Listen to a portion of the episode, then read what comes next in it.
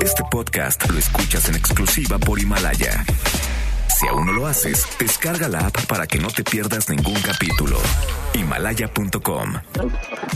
MBS Noticias presenta Una forma distinta del periodismo de actualidad. donde las claves son informar, cuestionar y entretener. Vaya que hay temas para ponerlo sobre la mesa. Manuel López San Martín en Mesa para Todos. Jueves, jueves eh, 30 de enero, ya casi es viernes, la hora en punto movida, muy movida esta tarde, hay mucha información.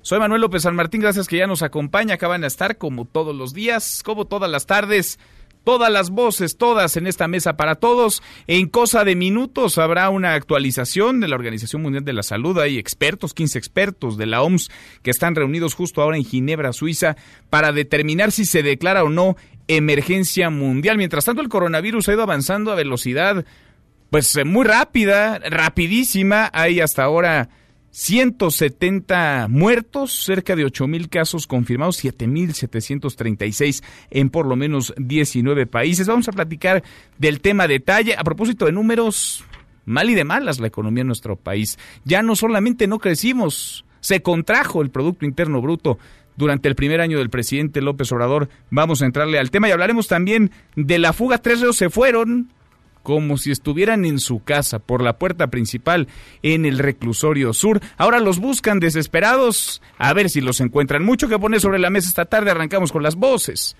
y las historias de hoy. Las voces de hoy. Andrés Manuel López Obrador, presidente de México. Ya se firmó ayer el tratado, lo firmó el presidente Donald Trump. Esto es un avance importante. Consideramos que esto ayuda a la economía de los tres países y eh, en el caso de México nos va a apoyar mucho para que sigan llegando inversiones. Hugo López Gatel, subsecretario de Prevención y Promoción de la Salud. los insumos para la salud se acaban a distintas velocidades, porque obviamente son de distinta naturaleza. No es lo mismo unas pastillas que un equipo de curación. Bernardo González, presidente de Amafore. una institución de crédito vaya a evaluar un financiamiento, tome en consideración obligatoriamente en cuenta los riesgos en materia ambiental que puede haber lo mismo las, las AFORES. Creo que ya tenemos que dejar de tratar de convencer a obligar. Andrés Ataide, presidente del PAN Capitalino. Las y los capitalinos no podemos ni debemos seguir perdiendo la vida por la improvisación de este gobierno. Su afán por destruir lo que hicieron los gobiernos anteriores ya llegó a un límite y deben de rendir cuentas por sus ocurrencias. Son las voces de quienes hacen la noticia, los temas que están sobre la mesa y estas las imperdibles de hoy le entramos a la información. Mal y de malas la economía mexicana. No crecimos, al contrario, tuvimos un retroceso, una contracción. Es la primera en una década. El Producto Interno Bruto del país se contrajo 0.1% durante el primer año de gobierno del presidente López Obrador. Es la primera reducción desde la crisis económica mundial del año 2009. Pero, como suele en estos temas tener, el presidente López Obrador asegura, cuenta con otros datos, no hay crecimiento, pero sí desarrollo y bienestar. Escuche lo que dijo en la mañanera. Y como tengo otros datos, puedo decirles que hay bienestar. Puede ser que no se tenga crecimiento, pero hay desarrollo y hay bienestar, que son distintos. Pero los mercados opinan distinto, dicen otra cosa. Tras la publicación de los datos del Producto Interno Bruto, el peso mexicano retrocedió 0.54%. La Bolsa Mexicana de Valores también cayó, bajó 0.69%. En tanto, el presidente López Obrador celebró la firma del TEMEC ayer a manos de Donald Trump. Lo ve como una vía para reactivar la economía. Escúchelo. Consideramos que esto ayuda a la economía de los tres países y eh, en el caso de México nos va a apoyar mucho para que sigan llegando inversiones, para que se sigan ampliando empresas, se sigan creando nuevas empresas, se generen empleos. Bueno, en torno al TEMEC, México y Estados Unidos ya hicieron la tarea completa. Falta Canadá. A propósito, el Congreso canadiense le dio hoy la segunda lectura al documento. Ahí muchas gracias, amigos, en español. La vicepresidenta ministra, el viceprimera ministra canadiense Chrystia Freeland agradeció el compromiso de nuestro país para concretar el Tratado de Libre Comercio de América del Norte. Bueno, y se fueron por la puerta principal en una camioneta oficial que no fue revisada su salida y aprovechando el traslado de un reo a un hospital, al hospital Rubén Leñero. Así salieron los tres reos de alta peligrosidad que se fugaron ayer en la madrugada del reclusorio sur. Escaparon a las 5.50 de la mañana pero se dio aviso a las autoridades hasta las 8 de la mañana con el pase de lista, los nombraron, nadie levantó la mano, ya no estaban y cuando los buscaron pues se encontraban lejos, ya muy lejos del reclusorio sur. Hoy en conferencia de prensa, la secretaria de Gobierno de la Ciudad de México, Rosa Isela Rodríguez, trató de explicar lo que pasó. Escúchela. Entre las 19.30 horas y 20.10 horas del 28 de enero se realizó el pase de lista habitual por parte del segundo turno de custodios, reportando sin novedad alguna. A las 7.45 del 29 de enero se realiza por protocolo un nuevo pase de lista a cargo del mismo segundo turno de custodios, quien comunica vía telefónica sin novedad a la subsecretaría del sistema penitenciario. A las 8 horas y al recibir el servicio el tercer turno, detecta y reporta de manera inmediata la falta de tres internos, por lo que se activan los protocolos para el caso de evasión. También detalló Rosa Isela Rodríguez, secretaria de Gobierno de la Ciudad de México, cómo salieron, cómo abandonaron su celda. Escúchela.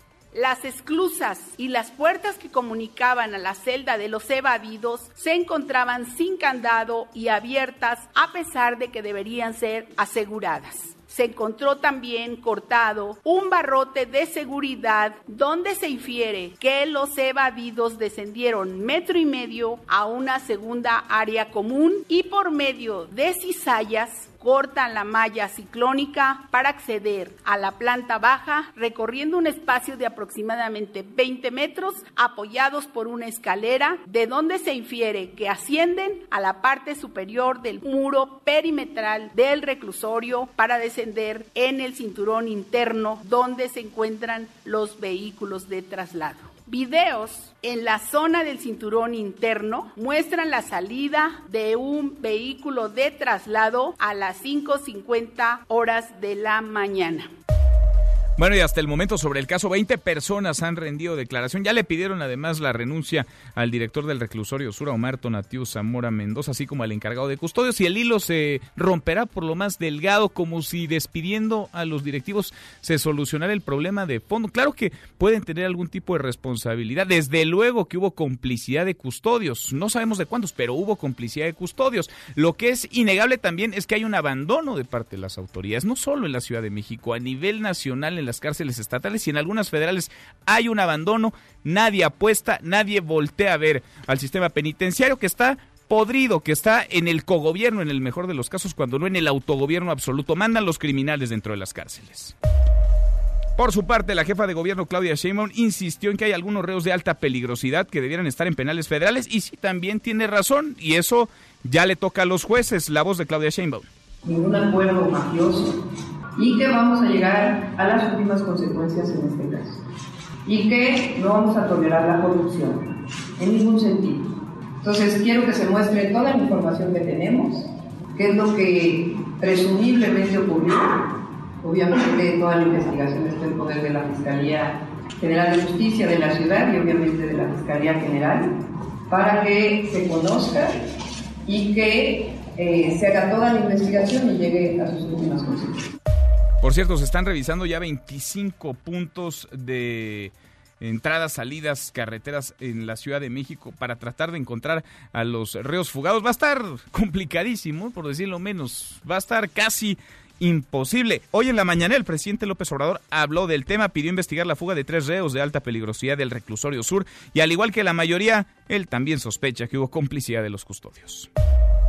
Hay 15 expertos de la Organización Mundial de la Salud que están justo ahora reunidos en Ginebra, Suiza, para determinar si se declara o no emergencia mundial por el coronavirus. Hasta el momento van 170 muertos, cerca de 8.000 casos, 7.736 en por lo menos 19 países. Estados Unidos, por cierto, confirmó hoy el primer caso de contagio local. Es de una persona que vivía con una mujer de Chicago que había viajado a Wuhan, en China.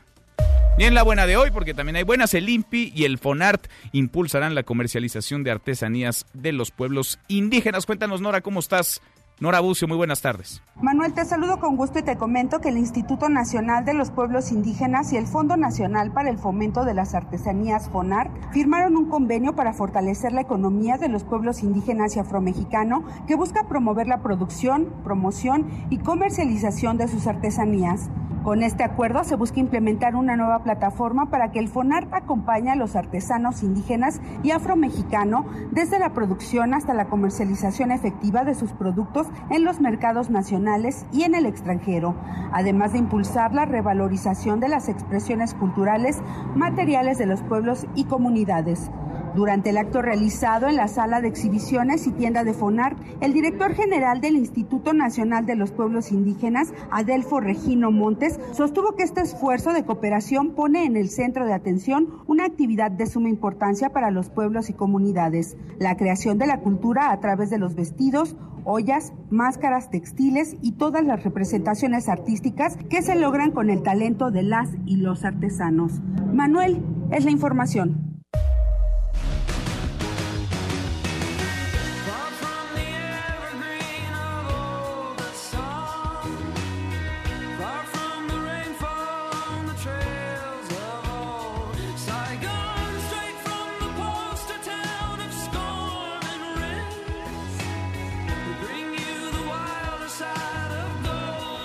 José Luis Guzmán Miyagi, mi querido Miyagi, como todos los días en esta mesa para todos. ¿Cómo te va? Muy bien, Manuel, ¿y a ti? Ya casi es viernes. Bendito sea Dios. Bien, a todo dar. ¿Qué estamos escuchando? Estamos escuchando una banda que se llama The Killers. La canción se llama Neon Tiger, que es así como tigre de neón. Sí. Y esto es porque pues, hay una nota muy curiosa que me refirió a este felino, porque va a ser que en, en Nuevo León todo pasa, no solamente ayer un niño lo encontraron en su mochila una UCI de fabricación israelita. Increíble, ¿no? Incre- que dijo que se había encontrado en la calle. Que también podría pasar. ¿eh? Ahora yo voy caminando por la calle, país. voy buscando ametralladoras Sí, a ver sí. si aparece. Ajá. Eh, hoy no fue ametralladora, hoy encontraron un, un león. Un león. En el patio de una casa en Apodaca. Un cachorro de león. ¿Y qué habrá sido la mascota de la casa o qué? Cuando fueron a averiguar, descubrieron que los dueños tenían los permisos en regla. Ah, mira. Es un cachorro de león de tres meses que lo tienen pues, como gatito, pero sí está en regla. Hasta dentro de tres meses, cuando ya el Cuando ya crezca. no esté tan chiquito y sea un leonzote y les pueda meter un susto. Así es. Entonces, todo pasa en, en Nuevo León, desde que hay armas de alto calibre tiradas en, la- en el piso hasta leones en las sotehuelas. Pues si el Bronco es gobernador. ¿Qué te puedo decir? ¿Qué más quieres, Miyagi? Así que son los Killers, Tigre de Neón, algo ligerito. Algo ligerito para arrancar este jueves. Gracias, Miyagi. Acá nos escuchamos al Acá nos escuchamos al rato. José Luis Guzmán Miyagi. Pausa. Nosotros, antes del corte, le preguntamos sobre los datos que ahí están. eh, No son de nosotros. Son del INEGI. El INEGI que ha confirmado la contracción económica 0.1% en 2019. Ya no solamente no crecimos, al contrario, decrecimos durante el primer año de gobierno del presidente López Obrador. El presidente que hoy en la mañanera aseguró tener otros datos, dice que le importa poco el crecimiento porque hay desarrollo y hay bienestar. ¿Usted qué opina? ¿Creen los datos del INEGI? ¿Tiene razón el presidente? ¿Le crea sus otros datos? Estamos más bien con el deterioro avanzado de la economía. O urge, urge reactivarlo. Opine con el hashtag Mesa para Todos. Abiertas ya nuestras vías de comunicación. El WhatsApp 5524-99125. Viene el teléfono en cabina 5166-1025. Pausa, vamos arrancando esta mesa, la Mesa para Todos.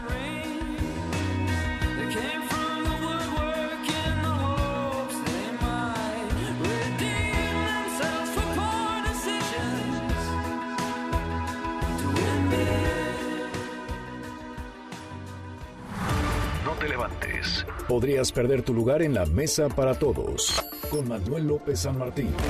Regresamos. Este es su archivo muerto en Mesa para Todos. Entrada del programa de radio El Llanero Solitario. En su primera emisión, permaneció al aire durante 24 años, 30 de enero 1933.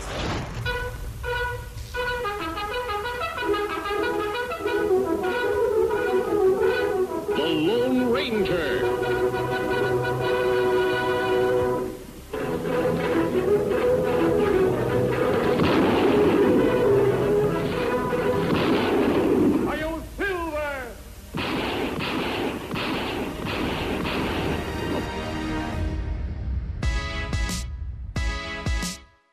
Seguimos, volvemos a esta mesa, la mesa para todos. Hoy la mañanera fue para los mercados, para los empresarios, para la iniciativa privada. Hoy, porque se dieron a conocer muy tempranito los datos del Producto Interno Bruto del año pasado. No hubo crecimiento, lo sabíamos ya, vaya, se veía venir. Hubo al contrario una contracción en la economía y el presidente López Obrador y sus otros datos se justificaron en la mañanera. Rocío Méndez, ¿cómo está Rocío? Muy buenas tardes. ¿Qué tal, Manuel? Muy buenas tardes. Pues sí, en principio, ante la creación del Gabinete para el Fomento de Inversiones y Crecimiento Económico, coordinado por el jefe de la Oficina de la Presidencia, Alfonso Romo, se va a priorizar la implementación estratégica de 137 proyectos de infraestructura, pero con este nuevo gabinete también se analiza ya el apoyo a la inversión privada en el sector de telecomunicaciones, en, en energético, en el campo, en actividades pecuarias, comercio y sector público, como sucede con el abasto de medicamentos. Por otra parte, el presidente Andrés Manuel López Obrador Manuel destacó que con el Tratado de Libre Comercio entre México, Estados Unidos y Canadá, el TEMEC, recién firmado por su homólogo norteamericano Donald Trump, se abre un acceso al principal mercado del mundo y esto hace muy atractivo a nuestro país. Además, remarcó, no hay problemas con Estados Unidos. Escuchemos. Ha habido una relación de respeto mutuo entre el gobierno de Estados Unidos y el gobierno de México. Entonces, eso es un buen pronóstico para la economía de nuestro país. Y bueno, ante la contracción del 0.1% del PIB nacional en su primer año de gobierno, el primer mandatario atajó entre risas los cuestionamientos con la frase yo tengo otros datos y señaló, se esperaban estos, pero a final de cuentas están cambiando los parámetros para medir y ahora hay bienestar en México. Escuchemos. Ya se esperaba, pero están cambiando los parámetros para medir si tenemos bienestar. México, como tengo otros datos, puedo decirles que hay bienestar. Puede ser que no se tenga crecimiento, pero hay desarrollo y hay bienestar, que son distintos. Acuérdense que estos parámetros ya existían, pero los eh, volvieron como el fundamento para medir el desarrollo durante el periodo neoliberal y a mí no me importan mucho y argumentó porque hoy con la dispersión de recursos a la gente pobre, ellos están comiendo mejor. Parte de lo que se dijo este, esta mañana aquí en Palacio Nacional. Muy económica la mañanera de hoy. Gracias, Rocío. Buen día. Muy buenas tardes, mi compañera Rocío Méndez. Y es que sí, fue un mal año 2019, pero hay que ver la película completa. Y en realidad la economía mexicana viene desacelerándose desde la segunda mitad de 2018. Vamos a entrarle al tema. Le agradezco mucho a Arturo Blancas Espejo, el director general de Estadísticas Económicas del INEGI, que platique con nosotros esta tarde. ¿Cómo estás, Arturo? Muy bien, Manuel, buenas tardes. Gracias por platicar con nosotros. Ayúdanos a traducir estos datos, estas cifras, estas estadísticas y sobre todo a tener la película completa, entendiendo que 2019, pues eh, lejos de ser un año de crecimiento, fue un año de contracción económica. Sí, efectivamente, bien, bien lo dices, Manuel, venimos eh, con una desaceleración eh, prácticamente desde el tercer trimestre de, del año pasado, donde en el segundo eh, trimestre del año pasado estuvimos a una tasa de crecimiento más o menos del 2.6 y después hemos venido 2.5, 1.7, 1.2 ya entrando en este año y los otros los últimos tres trimestres pues han sido eh, negativos, lo cual eh, eh, pues está diciendo efectivamente una desaceleración eh, pues clara de lo que está eh, sucediendo, ¿no? ¿Qué, qué, qué, qué, factores estarían detrás de esto? Es decir, ¿qué actividades estarían pues empujando a la economía para abajo, jalándola para abajo? Pues eh, sobre todo la parte eh, secundaria, digamos la parte de las actividades industriales, por un lado, aunque tú sabes que en todo esto pues siempre hay actividades que crecen, actividades que decrecen, ¿no? Sí. Pero pues sobre todo la, la parte relacionada con eh, la parte minera, lo que es petróleo, eh, también lo que es la construcción ha tenido caídas importantes, algunas actividades manufactureras son las que han llevado un poco hacia, hacia la baja del, del sector secundario y eh, por otro lado también el sector terciario que son los servicios pues tampoco han crecido de una manera muy muy importante como lo venían haciendo en algunas otras eh, trimestres de los años anteriores. Por ejemplo te podría decir que en el 2018 en los cuatro trimestres estábamos estaba creciendo en la parte de servicios a una tasa entre el 2 y el 3.3 y sin embargo en este año digo el año pasado perdón el año de medición que estamos hablando del 1.9 fue el, el primer trimestre pero los otros tres trimestres del año pues estamos hablando de eh, un crecimiento muy pequeño de 0.1%. Entonces también pues esto eh, pues habla de que también la actividad de servicios no creció digamos como estaba creciendo en otros años y la actividad eh, secundaria de la parte industrial pues también cayó. Entonces o dejó de, de, de crecer. aquí sí hubo movimientos hacia hacia la baja hacia negativo, el terreno negativo, y es lo que ha estado permitiendo. Hay a diferencia del sector primario, que el sector primario pues eh, ha mantenido un, crecimiento muy, muy interesante, ¿no? donde ha tenido tasas de crecimiento arriba del, del 5% en dos trimestres de este, de este año. Y, y, sin embargo hubo algunos eh, como el último y el segundo con crecimientos bajos, pero en general han sido positivos todos los datos de signo positivo todos los datos de la de los trimestres de la actividad primaria. Sí, Arturo, esta contracción del, del, del, Producto Interno Bruto tendrá que ver con un escenario de incertidumbre, con la llegada de un nuevo gobierno, con la forma de gastar de esta nueva administración. Pues mira, ahí, ahí es, yo creo que es un toda la actividad económica, tanto que cuando crece como tiene contracciones, pues se deben a una gran cantidad de factores, ¿no? desde los que comentas, pero seguramente hay, hay otros, también la, la cuestión de cómo se inserta México en el, en el contexto internacional, en fin, hay una serie de, de cosas muy... Porque llama la atención que Estados Unidos sí está creciendo, ¿no? Sí, sin embargo, también se nota una cierta eh, desaceleración, ya no están creciendo a las mismas a las mismas tasas que, del que venían apenas. haciendo. Entonces, bueno, pues esto también impacta a economías como, como la nuestra, ¿no? Sin duda, sin duda. Pues da para el análisis estos datos. Vamos a seguir desmenuzándolos. Gracias por platicar con nosotros esta Al contrario, estamos a sus órdenes, Manuel. Gracias, muy buenas tardes. Es Arturo Blancas Espejo, el director general de Estadística Económica del INEGI. Y es que llama la atención cuando nos detenemos a revisar, por ejemplo, los datos del primer trimestre de 2017, pues crecíamos y crecíamos bien, a 3.5%.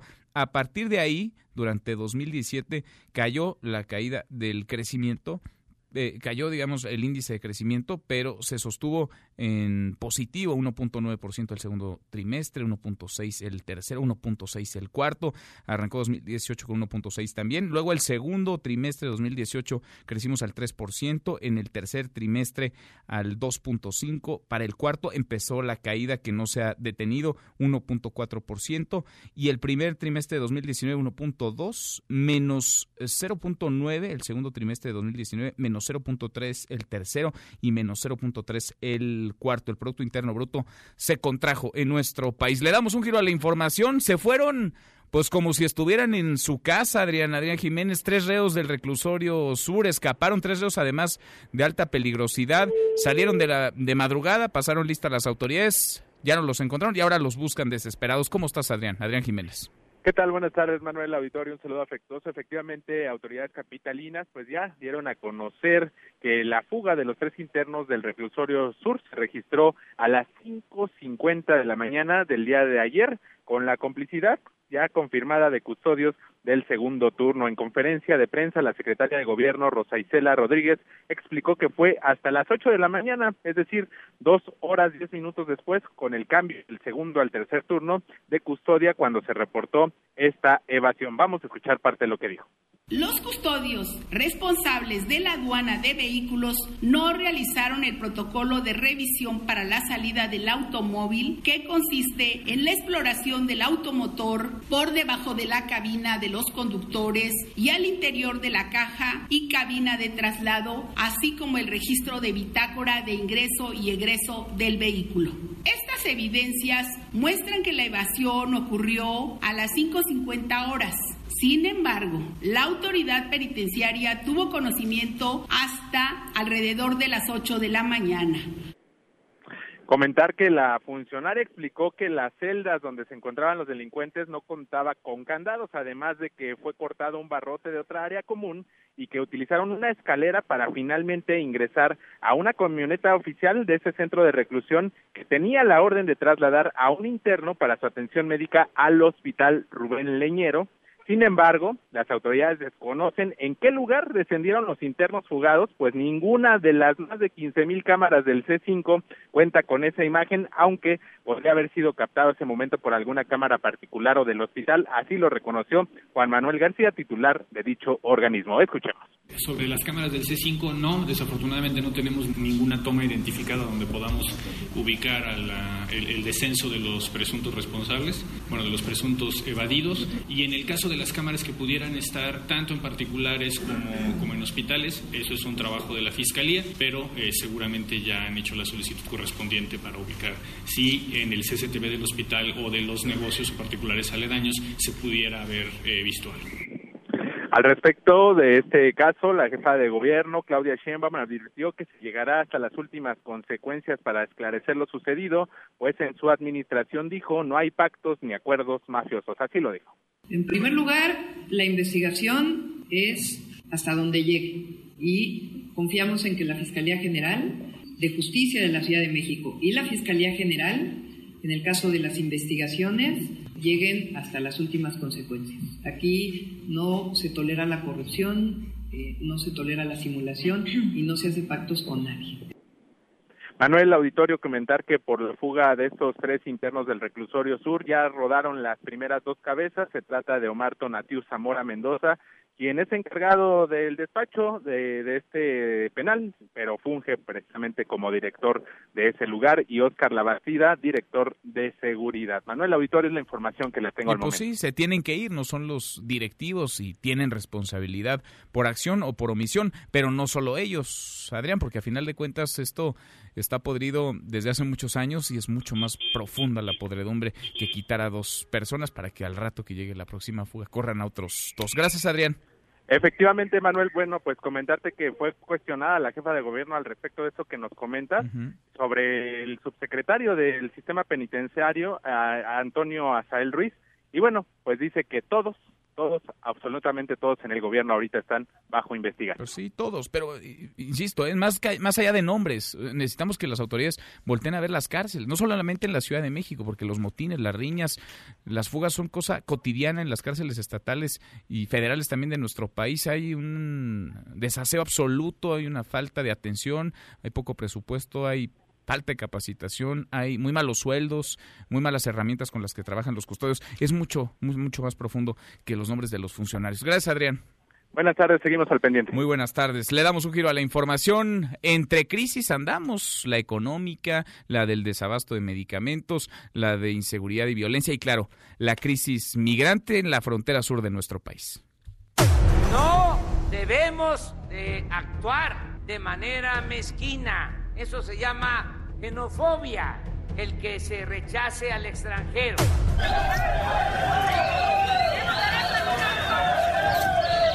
Una vez que la gente ve que en efecto salió la caravana, se empiezan a sumar de todo el país. La idea es hasta Estados Unidos, si Dios así lo permite, pero si hay trabajo en México, en México lo vamos a quedar un buen tiempo.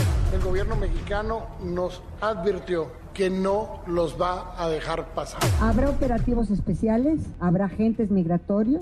Vienen en caravana migrantes de Honduras, de El Salvador, alrededor de 3.000.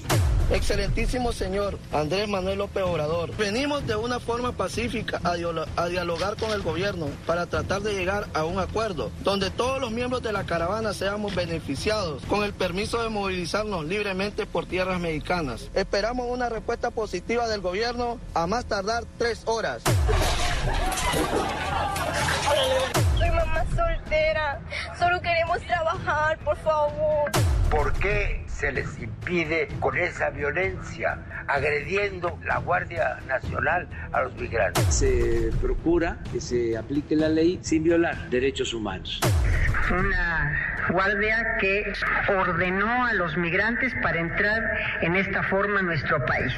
Yo no he visto en mi vida una fotografía de la Border Patrol de los Estados Unidos con esta violencia. No sabemos si vaya a arribar otro contingente y si así fuere, pues tendremos el mismo tipo de respuesta.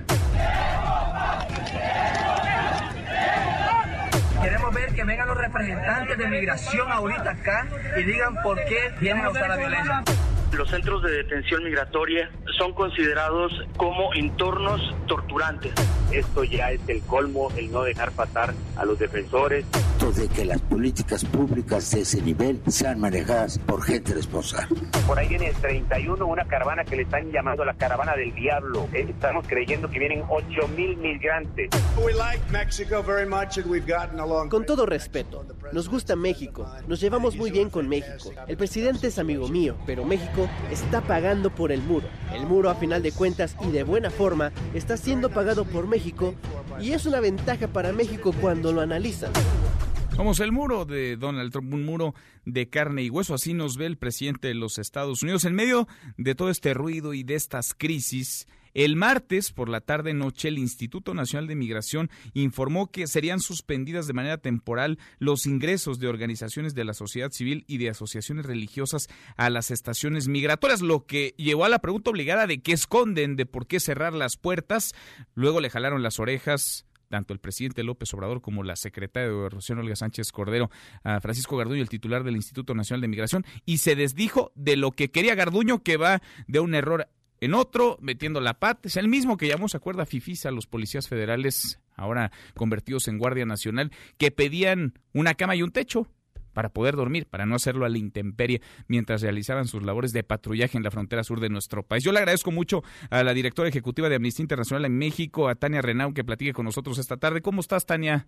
Muy bien, Manuel. Estamos justamente, Amnistía Internacional y varias organizaciones de la sociedad civil, saliendo de una conferencia de prensa donde externamos la preocupación de estos oficios, que son también el síntoma de una eh, falta de política pública en materia de migración y bueno, y de un orden, por lo menos un orden en la forma de comunicar los temas. Por decirlo menos, ¿verdad? Porque al final de cuentas lo que parece es que o, o, hay una política de mano muy dura o alguien está tratando de generar pues una narrativa de que en realidad los temas de migración casi que son exclusivos de una autoridad y que nadie se meta, ni autoridades, ni sociedad civil, ni ciudadanos. Parece como que quisieran aislar el asunto y aislándolo se apagara esta crisis que está desatada en la frontera sur.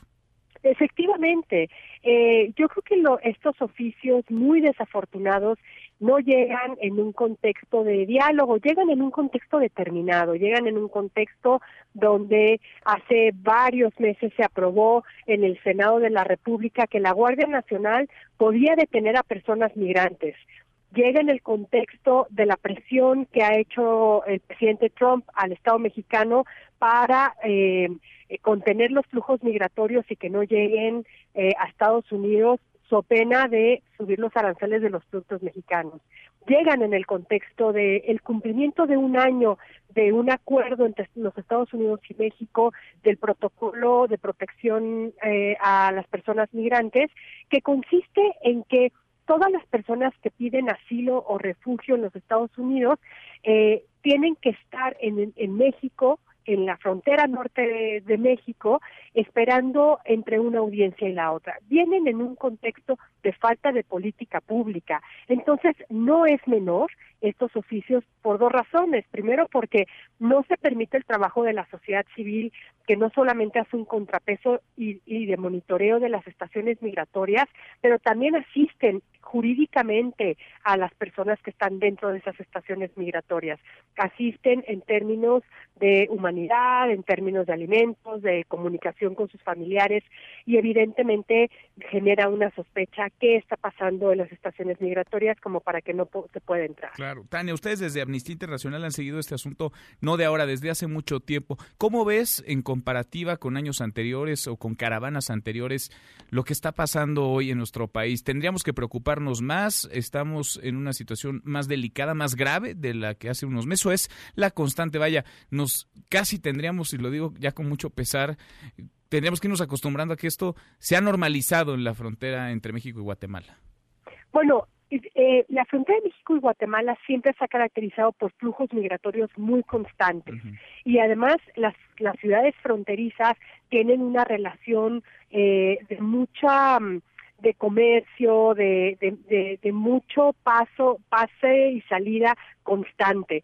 No es un tema nuevo, no es un tema que nos tendría que, que, que sorprender, no es un tema novedoso que México sea un país de tránsito para las personas migratorias, lo, eh, migrantes, perdón, lo que es un tema nuevo es la gestión de la migración, no desde la seguridad humana, sino desde la seguridad pública, que es lo que está haciendo también la Guardia, la Guardia Nacional cuando se detiene a personas.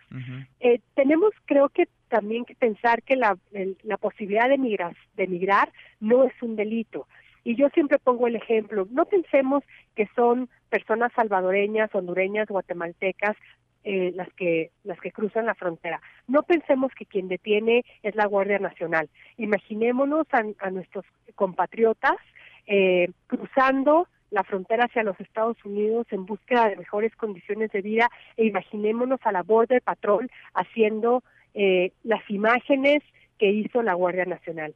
Entonces, creo que tenemos también las, las personas en México que ser consistentes con un discurso. Si no queremos que a nuestros compatriotas eh, les maltraten y les, y les violen derechos humanos, creo que también tenemos que actuar en consecuencia en nuestro propio sí, país. Porque si acaso lo que sorprende de esta administración es que justamente durante la campaña y antes el discurso pues era muy distinto a la realidad que hoy observamos, ¿no? Lo que se había dicho desde la tribuna pública, desde los mítines, no macha con lo que estamos observando hoy como políticas de gobierno, Tania. Efectivamente, e incluso yo diría que en los primeros seis, siete meses de, de la administración actual pudimos asistir a, a, bueno a este reparto de visas humanitarias, eh, una política en donde había no un Instituto Nacional de Migración que recibía a las personas migrantes conjuntamente con otras secretarías de Estado y hoy lo que vemos es una política migratoria de detención del flujo de, de todas las personas en movimiento, porque finalmente le estamos haciendo el trabajo a los Estados Unidos convirtiéndonos, convirtiéndonos en el muro. Pues Yo creo que México no tiene que ser el muro de Trump. Pues no, no tendríamos, no deberíamos, pero desde que llegaron las amenazas arancelarias, en esas andamos. Tania, como siempre te agradezco mucho que platiques con nosotros. Al contrario, es un gusto y que tengas una buena tarde. Igual para ti, muy buenas tardes. Es la directora ejecutiva de Amnistía Internacional en México, Tania Renam. Nosotros cruzamos la media ya, la hora con 39, pausa y volvemos con un resumen de lo más importante del día. Esta mesa, la mesa para todos. No te levantes. Podrías perder tu lugar en la mesa para todos. Con Manuel López San Martín. Regresamos. Puma se despide de la Copa MX. A pesar de vencer a Santos 2-1 en casa, el conjunto universitario pierde 5-4 en el global y se despide de la competencia. Seguimos, volvemos a esta mesa, la mesa para todos, cruzamos la media ya la hora con 40, le entramos a un resumen con lo más importante del día. Resumen nacional. El presidente López Obrador en la mañanera defendió el decreto publicado ayer en el diario oficial de la Federación que permite la importación de medicamentos sin registro sanitario nacional. Esto ante las recientes crisis por el eh, desabasto de medicamentos en el país. Le estaremos comprando medicamentos a China, por ejemplo, a la India, la voz del presidente. Se habla del libre comercio, pero era libre comercio en los bueyes del compadre, porque habían empresas protegidas en donde no se permitía el libre comercio. Este es el caso de algunos laboratorios. Eran los únicos que podían abastecer ciertas medicinas y la regulación impedía que se importaran medicinas, aunque se tratara de empresas con prestigio del sector farmacéutico. Entonces lo que se hizo fue, se abre para poder comprar los medicamentos en cualquier país y que no se padezca de desabasto de medicamentos. Digo, siempre y cuando los medicamentos sean de buena calidad y sirvan para lo que deben servir y no se ponga en riesgo la salud de los mexicanos. Dice la Secretaría de Salud a propósito del tema que hay contratos vigentes para medicamentos e insumos hasta que llegue la compra consolidada de este 2020. Cuéntanos, Ernestina, ¿cómo estás? Ernestina Álvarez, buenas tardes. Ante la respuesta de la Secretaría de Hacienda al que la entrega de medicamentos de la compra consolidada llegará hasta marzo y cada institución debe implementar sus propias medidas para enfrentar el desabasto, el subsecretario de Prevención y Promoción a la Salud, Hugo López Gatel, señaló que algunos hospitales tienen contratos vigentes porque fueron firmados de forma desfasada y pueden ampliarlos hasta por dos meses y medio. Vamos a escucharlo. La normatividad administrativa contempla la extensión de contratos existentes hasta por un 20% del costo o del producto. Y apelamos, como lo hicimos en el periodo previo, en el ciclo previo al inicio de 2019, a que la extensión de los contratos que están firmados o que se ejecutaron en 2019 nos va a permitir respaldar hasta que entren en función los nuevos contratos de 2020. En entrevista, el subsecretario de Salud señaló que cuentan con mecanismos para evitar desabastos, pero su plan de contingencia por si los insumos o medicamentos que incluye esta ampliación de contratos se acaban es el intercambio de fármacos entre las instituciones y hospitales. Explicó que esta ampliación de contrato no implica un aumento en los precios de los insumos o medicamentos. Hasta aquí la información. Gracias, muchas gracias Ernestina. Bueno, y senadores de Morena, de Encuentro Social y de PT, además del Partido Verde, se reunieron esta mañana con el presidente López Obrador. Son los partidos aliados al gobierno. Revisaron la agenda legislativa, a ver si no es que les dio línea el presidente. Rocío Méndez, cuéntanos, Rocío, ¿cómo estás? Buenas tardes. Hola, ¿qué tal, Manuel? Pues dicen que no, que hubo un absoluto respeto al poder legislativo, pero los convoca dos días antes de que inicie el periodo ordinario de sesiones. Dicen los legisladores que el primer mandatario, López Obrador, estaba de muy buen humor, entusiasmado, uno, porque concluye el proceso legislativo de la ley de amnistía para intentar corregir injusticias con detenidos, procesados o sentenciados, también por elevar a rango constitucional el bienestar y la seguridad social, aunque no hizo como lo planteó en la mañana, de que presentaría esta propuesta como una iniciativa preferente. Sin embargo, dicen los senadores, habrá que esperar hasta el próximo sábado para observar si acaso el jefe del Ejecutivo así la presenta. También les habló de la urgencia de revisar la normativa en materia de procuración y administración de justicia y les confirmó que él no había firmado ninguna iniciativa en la materia. Sobre ello, habla el coordinador de Morena en el Senado, Ricardo Monreal. Escuchemos.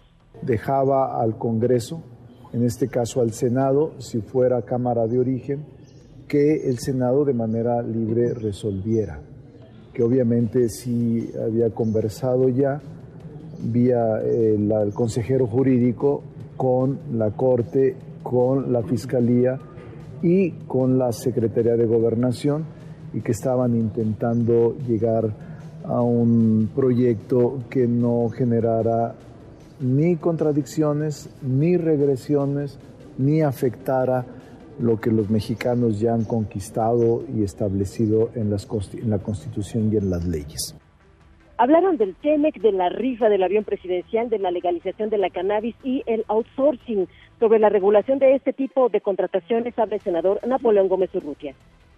Bueno, lo mencionó como las prioridades principales, porque son muchas iniciativas que están pendientes y proyectos de reforma. Y desde luego que esta es una de las importantes para el gobierno federal. Tenemos el Parlamento abierto el próximo miércoles. Es una reunión, es un foro donde van a participar todos los empresarios, dirigentes sindicales, académicos y especialistas para que cada quien dé su opinión sobre esta iniciativa de reforma de la Ley Federal del Trabajo, de la Ley del Seguro Social. Y vamos a escuchar todas las opiniones y desde luego pues ya a partir de ahí tomar las conclusiones y subirla al Pleno del Senado de la República, la aprobación de esta reforma. Y todo lo es, lo hicieron y analizaron mientras le gustaban tamal de chipilín, frijoles y plátanos fritos, Manuel. El reporte del Eso sí se me antojó, eso sí se me antojó. Gracias, Rocío. Hasta pronto. Muy buenas tardes. A ver si es cierto, a ver si es verdad que no les dieron línea a los legisladores de Morena. Tarde y a destiempo y después del papelazo, autoridades de la Ciudad de México vigilan al menos 25 puntos de ingreso a la capital del país con el fin de ubicar a los tres presos ligados al cártel de Sinaloa que se fugaron, que se fueron ayer del reclusorio sur como si estuvieran en su casa. De acuerdo con las primeras declaraciones de los custodios, los presos pasaron cinco puntos de control, cinco rejas para llegar al patio de ingresos donde un vehículo oficial los habría ayudado a escapar. Se fueron a las 5.50 de la madrugada del día de ayer. Pero no solo es en la capital del país donde se fugan los criminales. En Cancún, Quintana Roo, una intensa movilización policíaca provocó la fuga de Brian Z presunto narcotraficante, secuestrador también de origen colombiano que se encontraba en custodia en la Fiscalía del Estado. La fuga se registró ayer por la mañana a través de la ventana de uno de los sanitarios de la dependencia. Y la Comisión Nacional de los Derechos Humanos hizo un llamado a las autoridades educativas de todo el país a no implementar el llamado operativo Mochila, ya que este tipo de revisiones afirman atentan contra la dignidad de niñas, niños y adolescentes. Hasta aquí el resumen con lo más importante del día. Voy a ir un corte, una pausa. Después de la misma le tengo lo último porque habrá una actualización. Justo ahora hay una conferencia de la Organización Mundial de la Salud. Definirán en cosa de minutos si el coronavirus es o no declarado una emergencia internacional. Volvemos, hay más en esta mesa, la mesa para todos. Información para el nuevo milenio. Mesa para todos con Manuel López San Martín. Regresamos. Arrestan a enfermera alemana por intentar asesinar cinco bebés. La mujer fue detenida el miércoles después de que los investigadores encontraron una jeringa que contenía leche materna y restos de morfina en su casillero. El principal problema para la gestión del hospital fue la naturaleza inexplicable de estas muertes, por lo que la administración del hospital llamó originalmente a la policía después de que dos indagaciones no habían podido establecer una causa definitiva. Seguimos, volvemos a esta mesa, la mesa para todos. La Organización Mundial de la Salud ha declarado emergencia internacional por el coronavirus. Justo ahora esta información en una conferencia que se ofrece desde Ginebra, en Suiza. Es nuestro país, afortunadamente, de los países más preparados y con menos riesgos por la afectación de este virus. Este nuevo virus en un mercado de abasto en una ciudad de China, Wuhan, un mercado de uh, mariscos, pasó del animal vivo o muerte al ser humano. Me gustaría también estar cerca y rezar por las personas que están enfermas debido al virus que se ha extendido por China. No hay coronavirus en territorio nacional por el momento. Hay más de 11 millones de residentes permanentes en Wuhan. Estamos tomando muchas medidas de seguridad. Intentar contener una ciudad de 11 millones de personas es algo nuevo para la ciencia. El presidente para que el presidente chino Xi Jinping lo diga. Sí, o sea, ese señor no es un chiste. Aquí estamos, buscando algo que comer. Hay algunas tiendas abiertas, pero no hay gente. Hay mucho hormejismo dentro de la embajada porque se tienen que cuidar las formas diplomáticas para con los chinos. Cada día nos dan una notificación nueva por parte del gobierno chino. Se ha ido restringiendo la ciudad. La Cancillería va a entrar en, en contacto con ellos. Nosotros como Secretaría de Salud estaremos atentos y listos de eh, detección para asegurar de que no haya enfermado. Les garantizo que el virus va a llegar a México. Tenemos que tenerlo muy claro. Nuestros dos casos sospechosos de una mujer de 27 años y un chico de 14 son negativos, negativos. A 2019 coronavirus N que si representan un riesgo para el país, definitivamente no, menos si no están enfermos. La declaración de una emergencia en salud pública de importancia internacional se basa sobre una serie de información que la semana pasada teníamos. Vamos contigo con lo último, Inder, Inder Bugarin. La Organización Mundial de la Salud ha declarado emergencia mundial por el coronavirus. ¿Cómo te va, Inder? Buenas tardes, muy buenas noches para ti. Buenas tardes, Manuel. Saludos, México. La tercera fue la vencida. El coronavirus ya es motivo de preocupación de todos en el planeta. El Comité de Expertos de la Organización Mundial de la Salud ha concluido que el nuevo coronavirus, identificado por primera vez en la ciudad china de Wuhan, representa una emergencia sanitaria global y no solo exclusiva de China. Y con base a esa evaluación, el secretario de la OMS, Tedros Adhanom, ha declarado este virus como un evento de salud pública de preocupación internacional. Adhanom afirmó que no se sabe eh, qué tipo de daño puede causar este virus en caso de propagarse a un país con un sistema de salud débil. Por tal motivo, dijo que debemos actuar ahora para ayudar a los países a prepararse ante esta posibilidad. Y por esa razón, abro cita textual, estoy declarando una emergencia de salud pública de preocupación internacional sobre el brote global de coronavirus, afirmó Adhanom. La conclusión a la que se llegó en Ginebra responde a que el comité de expertos determinó que existe evidencia científica suficientes para decretar la emergencia. Entre otros factores claves para tomar esta decisión se encuentra el número drástico de los casos, a pesar de las extraordinarias medidas implementadas por las autoridades sanitarias chinas. también porque ya se han registrado casos de contaminación de humano a humano fuera de China. Si bien la fuente de infección se originó en China, ya hay indicadores de contaminación en los países que importaron la enfermedad, aunque todavía son pocos y aislados, como es el caso de Alemania, Vietnam y Japón. Manuel, eh, ¿qué significa la emergencia? Esto implica una serie de líneas directivas para la comunidad internacional en su conjunto, no solamente para China. La emergencia también implica instrucciones específicas para los estados que comparten frontera terrestre con el país afectado o que han importado casos de contaminación. Las naciones restantes en las que se incluiría México, al no tener ningún caso clínico comprobado hasta ahora, también están convocadas a actuar. México debe estar preparado para identificar, investigar y tratar un eventual caso. Manuel. Vamos a estar muy pendientes, Inder, porque esto, como ya apuntas, apenas comienza. La tercera fue la vencida declaratoria de emergencia mundial por coronavirus de parte de la Organización Mundial de la Salud. Gracias, Inder. Seguimos, seguimos pendientes. Muy buenas tardes. Los numeritos del día. Citlali Sainz, Citlali, ¿cómo estás? Muy buenas tardes. Hola Manuel, buenas tardes a ti también, a nuestros amigos del auditorio. Operan mixtos los principales indicadores en la Bolsa de los Estados Unidos. El Dow Jones, que agrupa las empresas de la industria, pierde 0.41%, pero está ganando el indicador tecnológico Nasdaq 0.11% y pierde en nuestro país el S&P BMW de la Bolsa Mexicana de Valores 0.62%, se ubica en 44.854.13 unidades en el mercado cambiario. El dólar en ventanilla bancaria se compra en 18 pesos con 28 centavos, se vende en 19 pesos con 12 centavos. El euro se compra en 20 pesos con 70, se vende en 20 pesos con 77 centavos. Manuel, mi reporte al auditorio. Gracias, muchas gracias, Lali. Muy buenas tardes. Buenas tardes. Gracias. Con los numeritos del día cerramos esta primera hora saludando ya a nuestros amigos de San Cristóbal de las Casas en Chiapas. Allá nos escuchan a través de Veritas Radio en el 90.7 TFM. Pausa, volvemos con la segunda de esta mesa, la mesa para todos. Información para el nuevo milenio. Mesa para todos con Manuel López San Martín. Regresamos. No registramos daños al momento, no registramos personas lesionadas. Ola de sismos atemoriza a pobladores en Guerrero. Se percibieron de manera fuerte en Acapulco y municipios de la Costa Grande, señaló Protección Civil. El más intenso fue el de magnitud 5.3 en Coyuca de Benítez.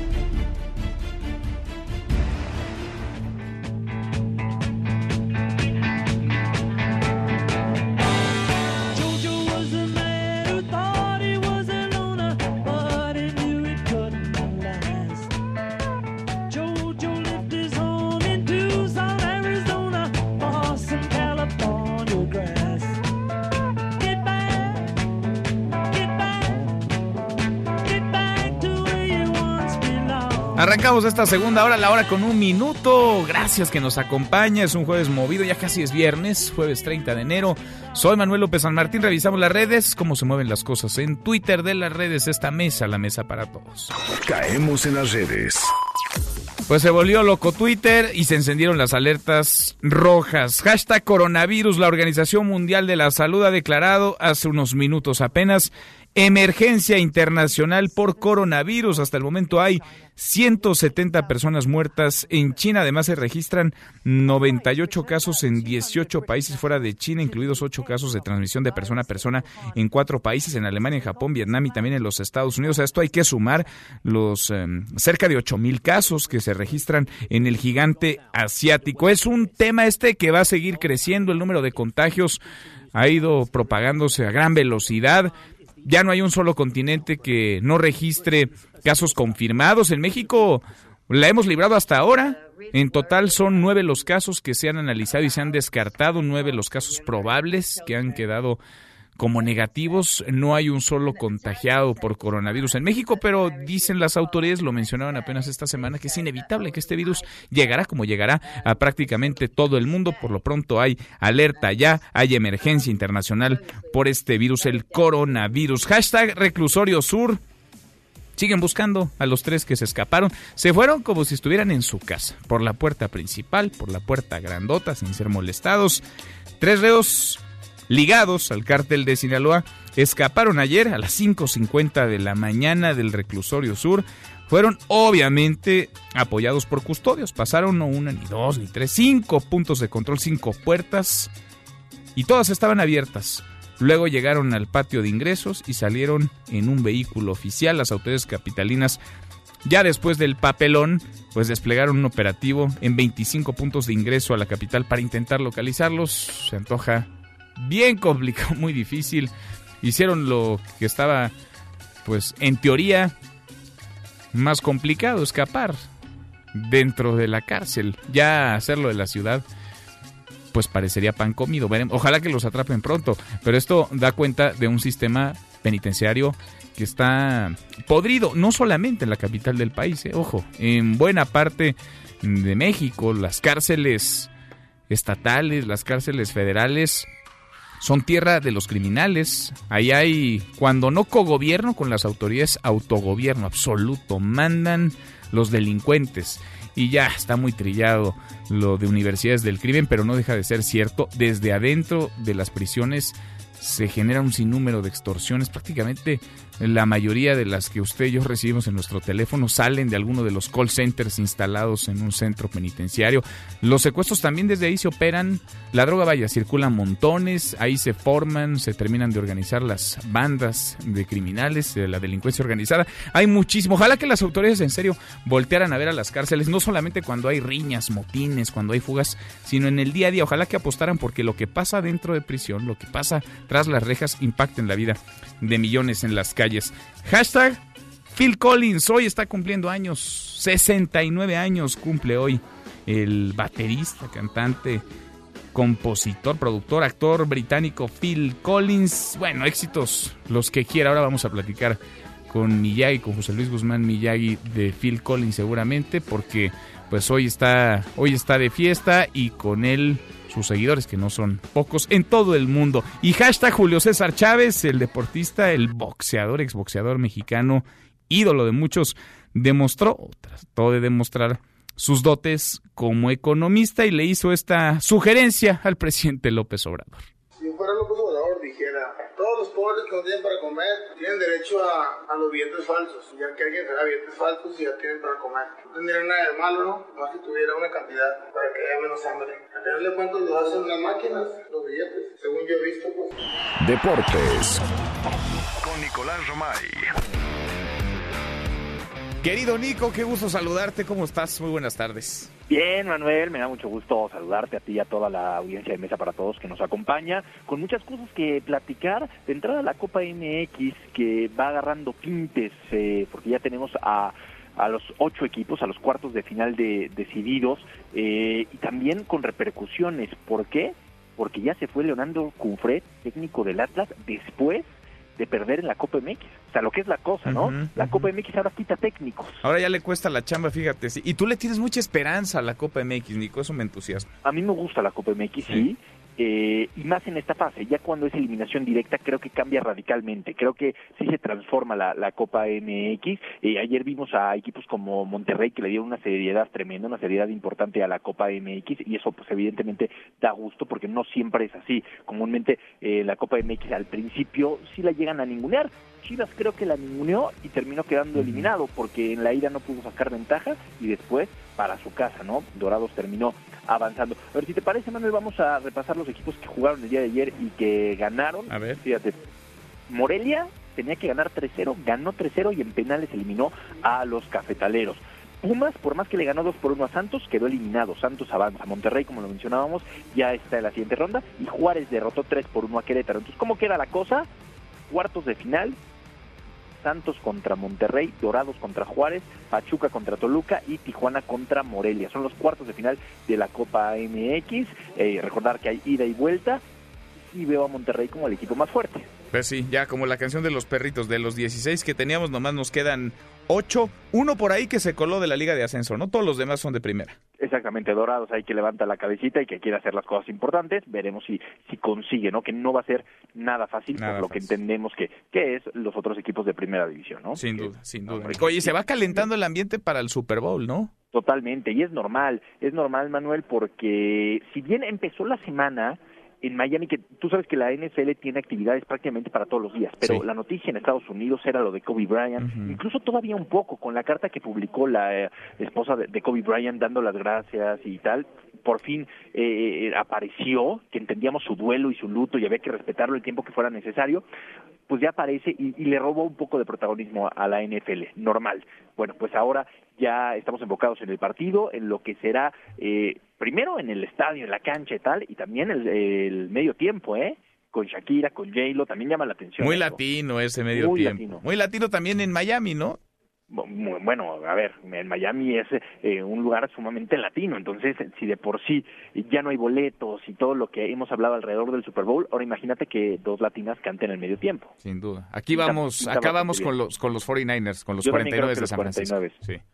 Yo creo que lo- los 49 también pueden hacer las cosas eh, bien. Veremos. Eh, el lunes ya lo estaremos platicando, ¿no? El lunes ya lo estaremos platicando. Todavía el día de mañana vamos a actualizar un poco cómo va la cosa en el Super Bowl. Oye, en Australian Open, lo que son las cosas, eh, Manuel, eliminaron a Roger Federer, Sí, aparte con la mano en la cintura, caray.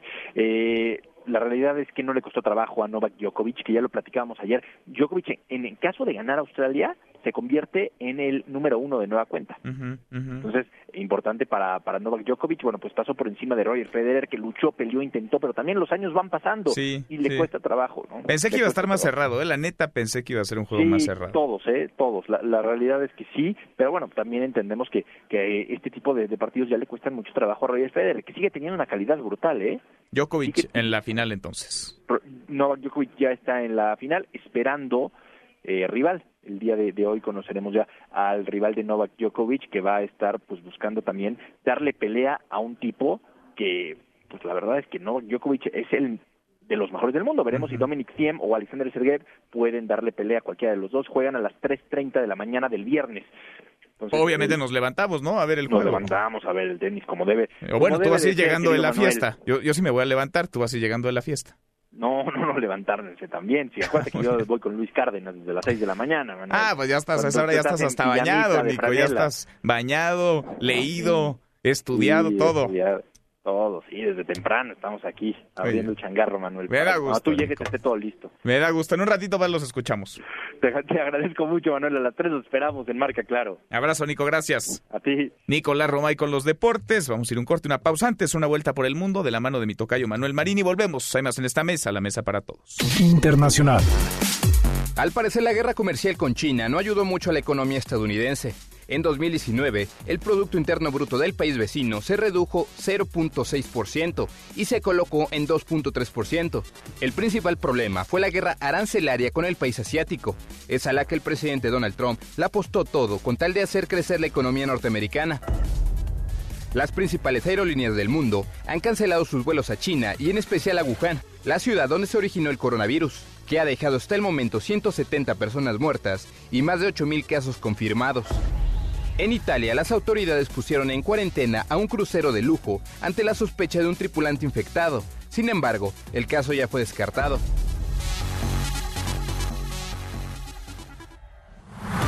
No te levantes. Podrías perder tu lugar en la mesa para todos. Con Manuel López San Martín. Regresamos. Inconformes con el rostro cubierto, cierran la Facultad de Ciencias Políticas y Sociales. Un grupo de personas con capuchas, en su mayoría mujeres, bloquearon la entrada a alumnos y académicos del plantel. Seguimos, volvemos a esta mesa, la mesa para todos, lo platicamos ya. Mal y de malas, la economía, mal y de malas empieza este 2020. Peor cerró 2019 la economía que no solamente no creció, pese a que el presidente asegure que tiene otros datos, pues no alcanzan. Más allá del bienestar, el desarrollo, el crecimiento no es tal. No hay crecimiento, Citlali Sáenz. Cuéntanos, Citlali, ¿cómo estás? Muy buenas tardes. Hola Manuel, buenas tardes a ti también a nuestros amigos del auditorio. Así es, durante el primer año de gobierno del presidente Andrés Manuel López Obrador, la economía de México tuvo una contracción de 0.1% en 2019 con cifras desestacionalizadas. Esto lo dio a conocer el INEGI, que también presentó los resultados de la estimación oportuna del Producto Interno Bruto trimestral, los cuales señalan que el PIB no reportó variación en términos reales en el trimestre octubre-diciembre de 2019 comparado con el mismo periodo, pero del año previo. Al detalle, el INEGI indicó que las actividades secundarias disminuyeron 1%, las actividades primarias, que son la agricultura, eh, tuvieron una baja de 0.9%, mientras que las terciarias aumentaron 0.3% en el cuarto trimestre del 2019. Y bueno, en su comparación anual, la estimación oportuna del PIB con series desestacionalizadas tuvo un retroceso real de 0.3% en el trimestre octubre-diciembre de este año, del año pasado, perdón, respecto a octubre-diciembre de 2018. Manuel, mi reporte al auditorio. Gracias, muchas gracias, Itlali. Muy buenas tardes. Buenas tardes. Pero escuche lo que dijo el presidente hoy en la mañana. Él asegura tener otros datos. Y como tengo otros datos, puedo decirles que hay bienestar. Puede ser que no se tenga crecimiento, pero hay desarrollo y hay bienestar, que son distintos. Economía y finanzas con Eduardo Torreblanca. Mi querido Lalo, qué gusto saludarte. ¿Cómo estás? Muy buenas tardes. Ya escuchaste al presidente, lo escuchábamos todos desde el año pasado. Él trae otros datos, otras cifras y tú traes, parece bola mágica porque le diste al clavo, le atinaste, contracción en la economía, de acuerdo con datos del INEGI. ¿Cómo te va, Lalo? Muchas gracias, Manuel. Buenas tardes, buenas tardes al auditorio. Pues efectivamente no había manera de que pudiéramos evitar un crecimiento de signo negativo. El primero desde hace 10 años, 2019, obtiene, según datos oportunos del INEGI, obtiene un rendimiento del PIB negativo en 0.1% al cierre del 2019. ¿Qué significa que es una estimación oportuna o un dato oportuno? Que el INEGI habrá de continuar la revisión de esta cifra con los datos económicos que surjan en los siguientes días, siguientes semanas, de tal manera que hacia finales de febrero obtendríamos del INEGI el dato específico y último del comportamiento del Producto Interno Bruto el año pasado. ¿Qué es el Producto Interno Bruto? Es un dato que define cómo se comportó la economía, si creció la economía o generó una mayor actividad económica, mayor riqueza el país el año pasado o bien, según señala el dato oportuno, si la economía obtuvo un nivel de riqueza inferior al que ya había obtenido en el año 2018. En cuanto a Producto Interno Bruto, según el dato dado a conocer hoy a las 6 de la mañana, la economía mexicana, México decreció, es decir, tuvo un crecimiento de signo negativo de menos 0.1%. Con respecto a igual trimestre del 2018, el último trimestre del año pasado contra el último trimestre del 2018, decreció la economía menos 0.3% y con respecto al trimestre anterior, el tercer trimestre del 2019 no creció, se estancó, estaba en 0%. Este dato va a resultar, ya ha resultado controversial, porque quienes se dedican a la ciencia precisa de la estadística señalan que el dato de menos 0.1% es menor al que seguramente se obtuvo, ya que el IGAE, que es un índice global de actividad económica, había estimado en meses previos, octubre y noviembre, un decrecimiento de menos 0.7% y en noviembre de 0, menos 0.8%, de tal manera que el menos 0.1% estiman que es inferior al que pudo haber obtenido. Es inferior, es decir, que es menos negativo de lo que debió ser porque no hay manera de que después de haber tenido meses previos con contracción económica, el ajuste del PIB en el último trimestre del año pasado haya sido solo de menos 0.1%. Ya lo revisará el INEGI y en febrero tendremos el dato definitivo que estará al juicio de los especialistas en la materia. Así es que no había de otra manera, lo habíamos dicho, la economía se estaba comportando de manera poco positiva el año pasado y ahora tiene el reto el presidente de crecer este año la economía y eso no se obtiene gracias a dictados o llamados del presidente a su gabinete. Tiene que efectuarse o tienen que ejercerse políticas públicas que propicien la inversión y que permitan la creación de empleos y la generación de riqueza. Pero bueno, ahí está el dato, menos 0.1%, ya veremos qué dice el definitivo hacia finales de febrero, Manuel. Pues sí, ahí está el tema. difícil, ¿eh? complicado y lo que se avecina para este 2020 no presagia menos tormentas. ¿Lalo, tenemos postre? Sí, por supuesto, tenemos eh, postre. resultará también controvertido porque tengo cuál ha sido el menor crecimiento anual en el país en fechas recientes. Bueno, el crecimiento del PIB anual promedio más bajo lo obtuvo Miguel de la Madrid Hurtado entre 83 y 88 con más 0.30%. El mayor crecimiento controvertido lo obtuvo José López Portillo con un crecimiento promedio de 6.48% en la época 77-82, pero, y ese es importante, pero con una inflación totalmente fuera de control, lo que restó importancia y trascendencia social a este avance de 6.48%.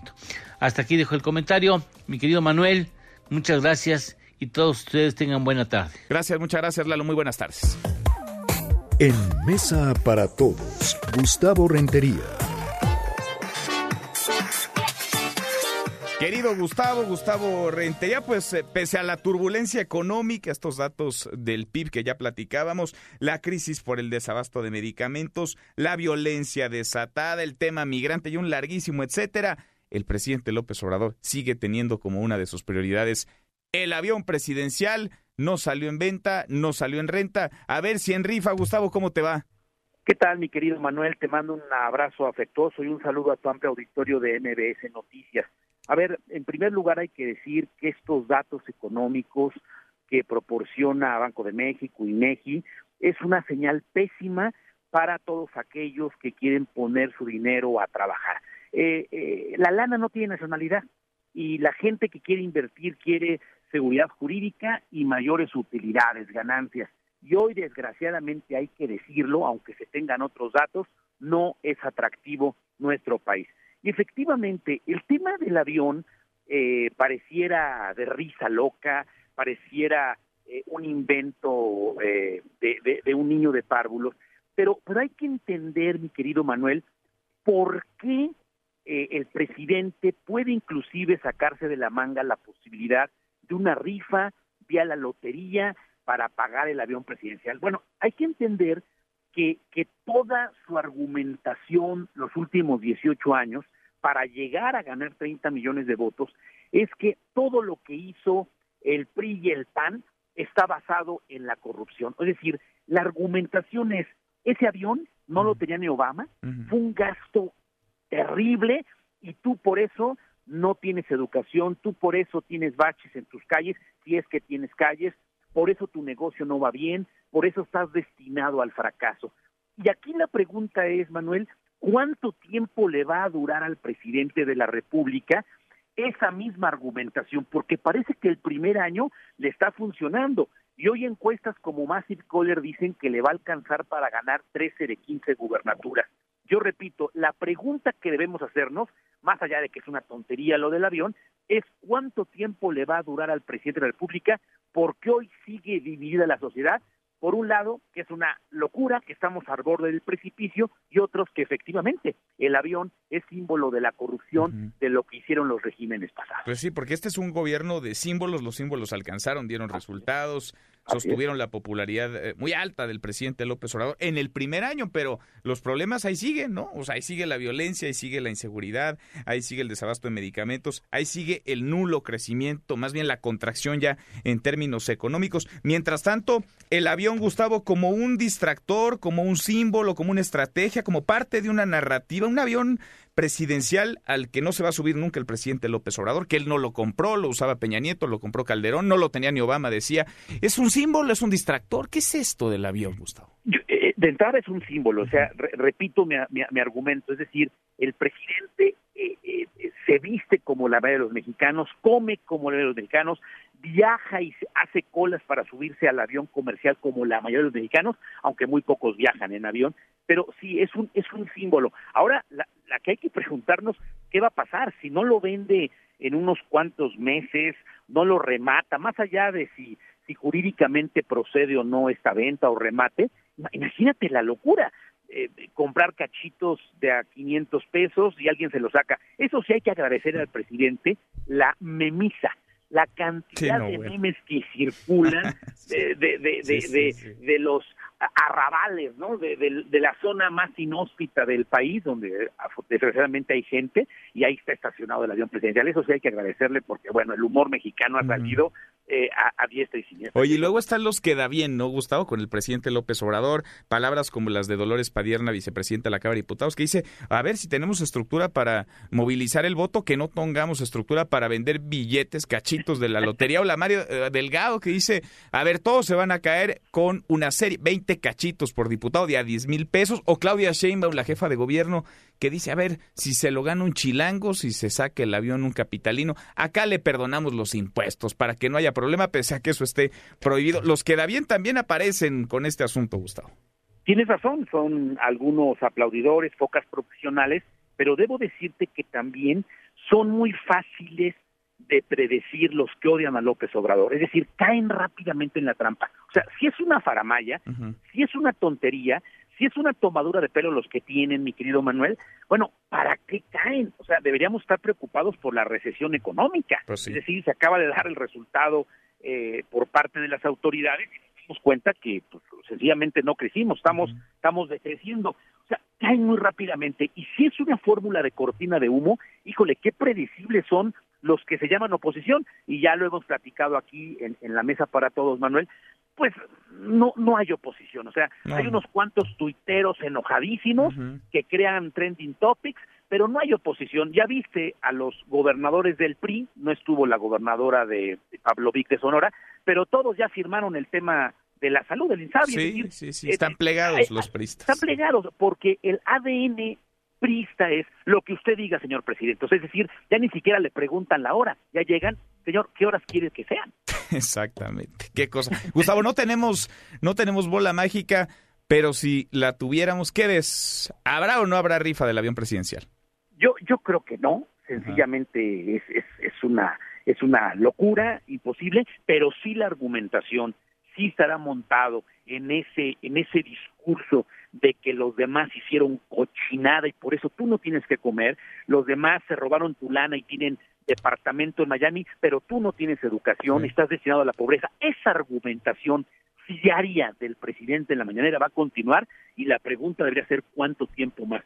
Porque en el 21, Manuel, hay 15 gubernaturas, 500 diputados, cantidad de diputados locales y, y ya no falta nada para el 24 o sea, ya pasamos un año y medio y la gente todavía está discutiendo de si está bueno o malo que esté en Palacio López Obrador. Señores, ya, ya lleva un tercio pues de, del, gobierno y él, él sí, otros no, pero él sí ya está pensando en si es Sheinbaum, es eh, Marcelo Ebrard Casaubón, eh, o se saca de la manga otra persona. Él sí es un animal político y creo que están los opositores o los que se llaman opositores eh, en una jugada completamente distinta a la que es el presidente Pues ahí siguen noqueados, tirados en el ring. Gustavo, gracias como siempre.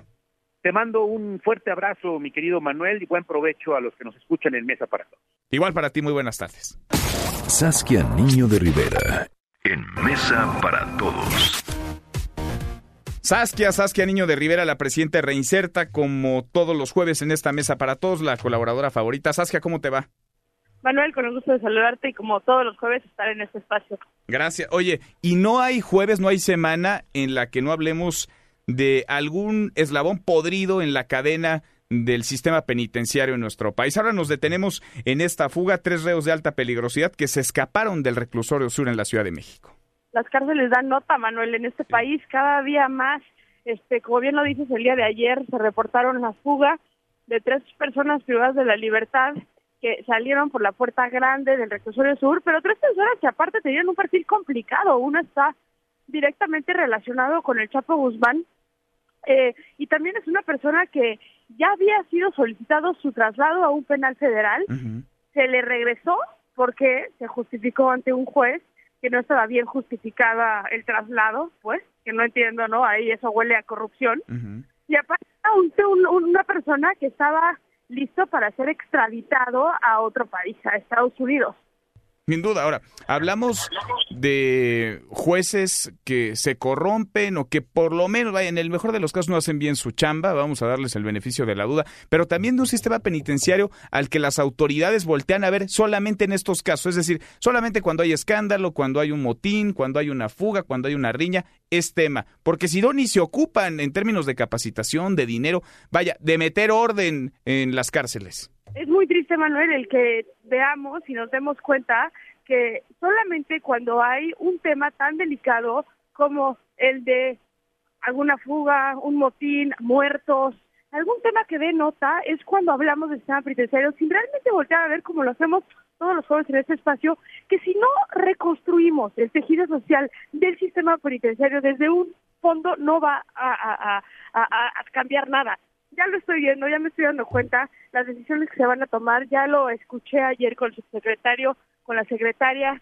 que están investigando a ciertas personas. Bueno, ahorita lo acaban de decir, eh, lo acaban de decir en la conferencia, ya le pidieron su renuncia al director del penal, al jefe de custodios, y se rompe el hilo por lo más delgado, pero el fondo... me di un avión y no había visto eh, literalmente esa nota, pero ven, lo que te iba a decir, literalmente van a pedir renuncia y esto se va a quedar en esto, Manuel, en la renuncia, en la destitución de unas cuantas personas y las cosas van a seguir marchando, la sociedad se va a olvidar del problema tan grande que es el sistema penitenciario y de lo inseguro que está México gracias a que nos hemos olvidado del sistema penitenciario, Manuel. Entonces, me da mucha tristeza que todos los jóvenes hablemos de estas notas, pero tenemos que entender, y es hora que las autoridades entiendan, que si no arreglan la problemática del cogobierno y el autogobierno en las cárceles de nuestro país, nunca va a cambiar esto y todos los jueves tú y yo vamos a tener mucho de qué Y mira que me consta, porque lo hemos platicado contigo, que en la Ciudad de México se trabaja mejor que en otras entidades o menos peor que en otras entidades. ¿Por qué nos tendría que importar, Saskia? Porque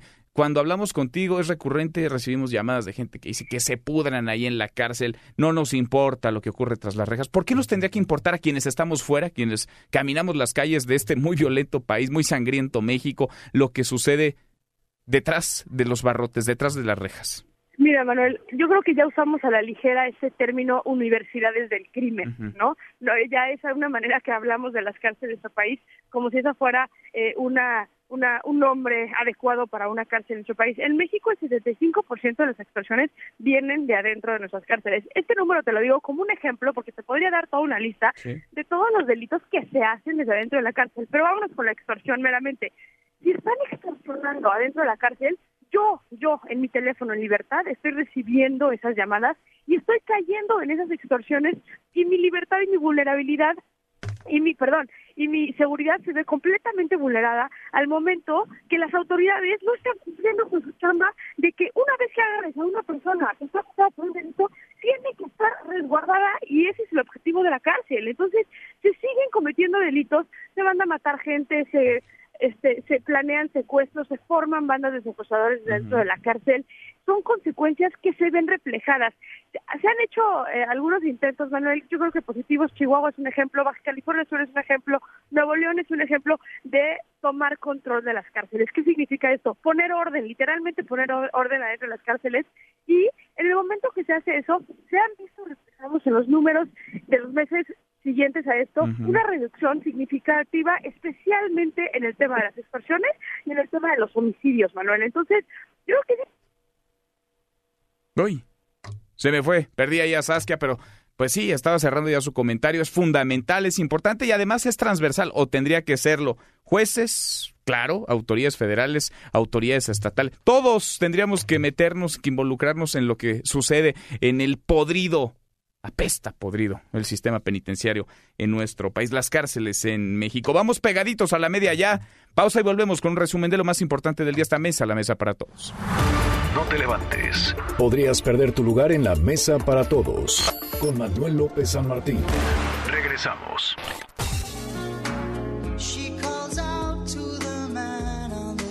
El 30 de enero de 1951 nace Phil Collins, compositor y multiinstrumentista, actor y cantante británico, baterista de la banda de rock progresivo Genesis y con una importante carrera solista.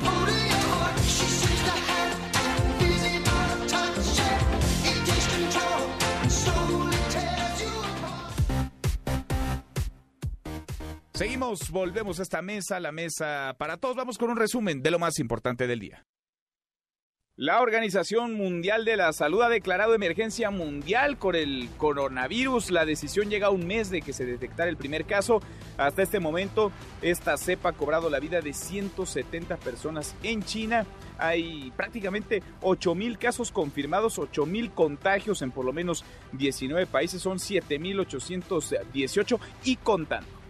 La economía mexicana mal y de malas, no crecimos, al contrario, tuvimos un retroceso, una contracción, el primero en una década, la primera contracción en una década. El Producto Interno Bruto del país se contrajo 0.1% durante el primer año del gobierno del presidente López Obrador. Es la primera reducción desde la crisis económica mundial del año 2009. Pero como siempre, el presidente tiene otros datos. No hay crecimiento, pero asegura sí desarrollo y también bienestar.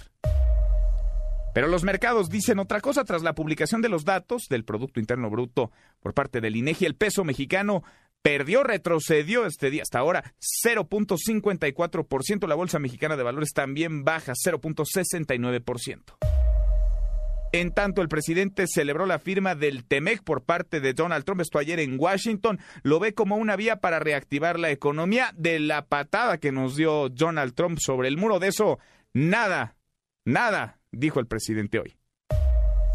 Y a propósito del TEMEC, el Congreso canadiense le dio hoy la segunda lectura al documento. Ahí, muchas gracias amigos en español, la viceprimera ministra canadiense Chrystia Freeland agradeció el compromiso de México para concretar el Tratado de Libre Comercio. Por la puerta principal, en una camioneta oficial y aprovechando el traslado de un reo al hospital, Rubén Leñero, así salieron los tres reos de alta peligrosidad que ayer se fugaron del reclusorio sur. Pasaron lista en el reclusorio las autoridades y cuando nombraron a estos tres, no aparecieron, se fueron, escaparon a las 5.50 de la mañana, pero se dio aviso hasta las 8 de la mañana. Hoy en conferencia de prensa, la secretaria de Gobierno de la Ciudad de México, Rosa Isela Rodríguez, trató de explicar lo que pasó, trató de explicar lo inexplicable.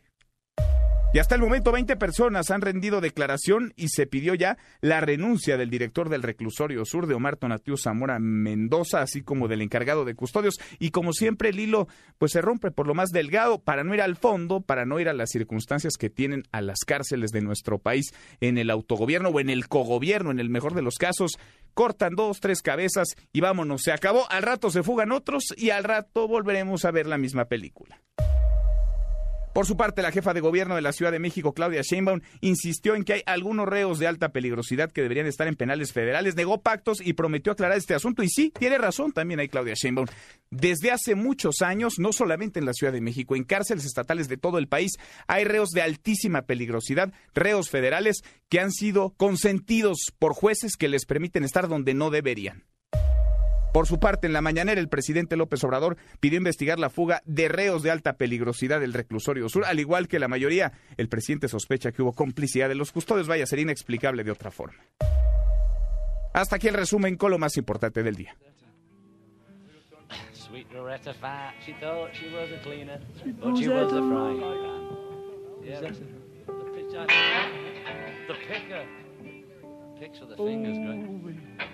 Okay.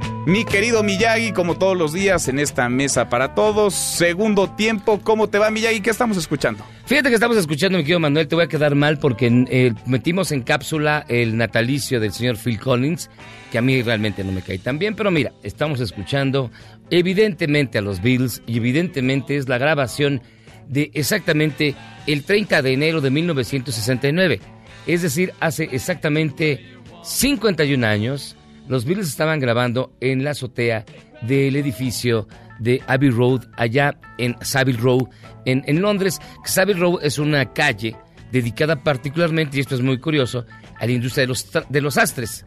Ahí es donde hacen toda la ropa, la ropa de alta calidad británica, sale de Savile Road. Solamente ahí encontraron este lugar para rentar los Bills, esto que fue su efímera marca, que fue Apple Corps. Bueno, todo esto sirve para decirte que un día como hoy estaban completamente mal peleándose unos con otros y de repente se les ocurrió la idea de cerrar la película que estaban grabando, que tentativamente se llamaría Get Back, con eh, un concierto en la azotea.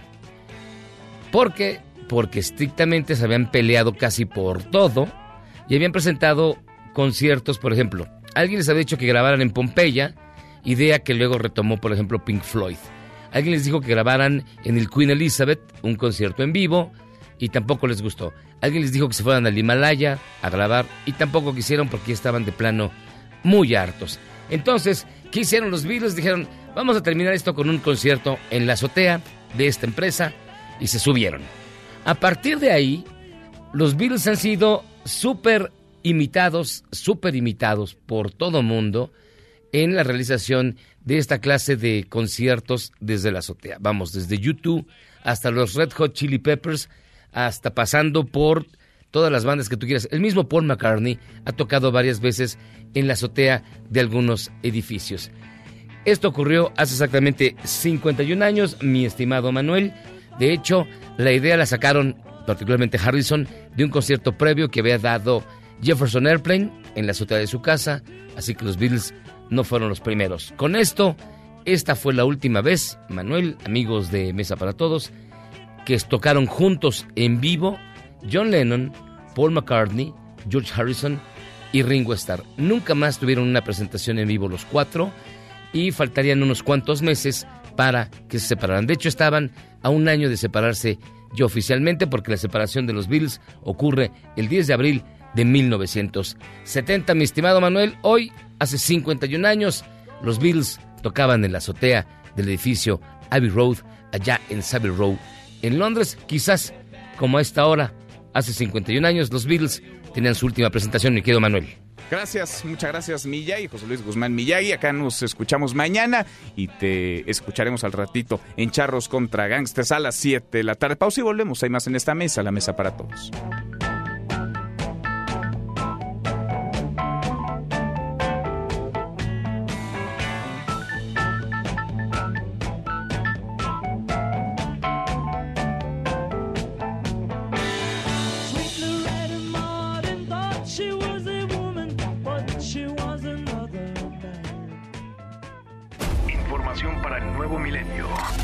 Mesa para todos con Manuel López San Martín.